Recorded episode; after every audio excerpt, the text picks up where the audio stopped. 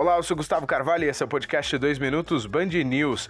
E o presidente Luiz Inácio Lula da Silva recebe hoje a visita oficial do primeiro-ministro dos Países Baixos em Brasília. O premier holandês está em missão comercial aqui no Brasil, acompanhado de uma comitiva de empresários.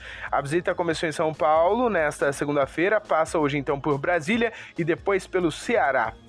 E depois de participar de três audiências em comissões da Câmara dos Deputados, o ministro da Justiça e Segurança Pública, Flávio Dino, será ouvido hoje no Senado. Dino vai à comissão para prestar informações sobre os planos e a agenda estratégica do Ministério da Justiça para os próximos anos.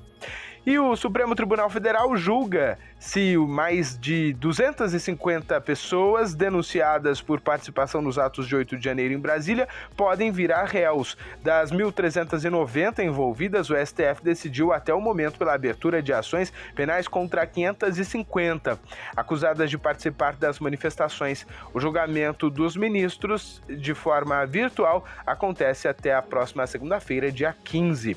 E o projeto de lei que tipifica como atos terroristas as condutas praticadas em nome ou em favor de grupos criminosos organizados é um dos itens da pauta da Comissão de Constituição e Justiça da quarta-feira.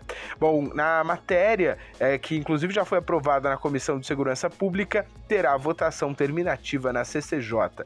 E para encerrar, o Congresso instala nessa terça a comissão para analisar a MP dos mais médicos. A MP alterou o programa para aumentar incentivo à presença de médicos em regiões de extrema pobreza e em comunidades tradicionais. O texto precisa agora ser votado em até 120 dias após a assinatura para continuar em vigor. Por enquanto é só, daqui a pouco, a uma da tarde, tem mais notícias aqui no seu podcast 2 Minutos Band News. Até lá!